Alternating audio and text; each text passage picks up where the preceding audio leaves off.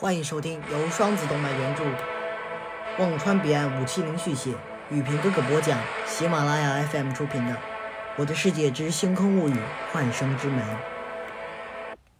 第七章：影皇一族被全灭。星宇与紫菱心中明白，易阳在极力收敛自己的神之魄，但那样强大的实力却不允许易阳这样做。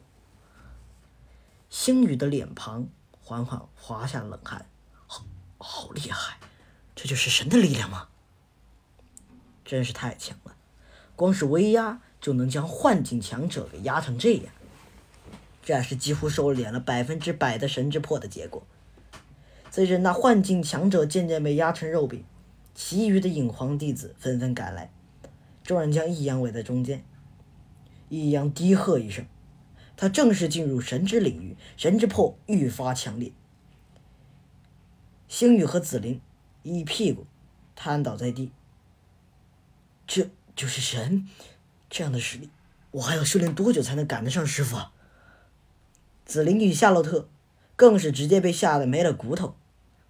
神之魄在影皇族地疯狂的扩散，将围过来的影皇弟子通通压翻在地。师傅，住手吧！不要再杀人了。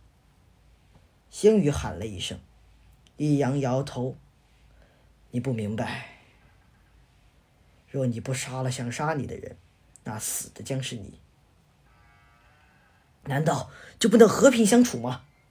不，我也曾像你这样，试图把想杀我的人感化，但最后还是照样。”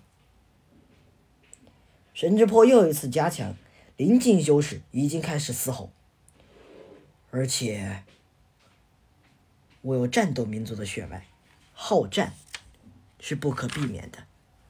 神之魄的威力仍在增加，而且丝毫不减。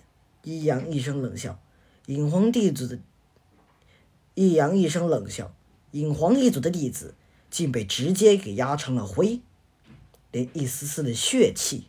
也没有留下。本集的《我的世界之星空物语：幻生之门》就到这里，我们下集再会。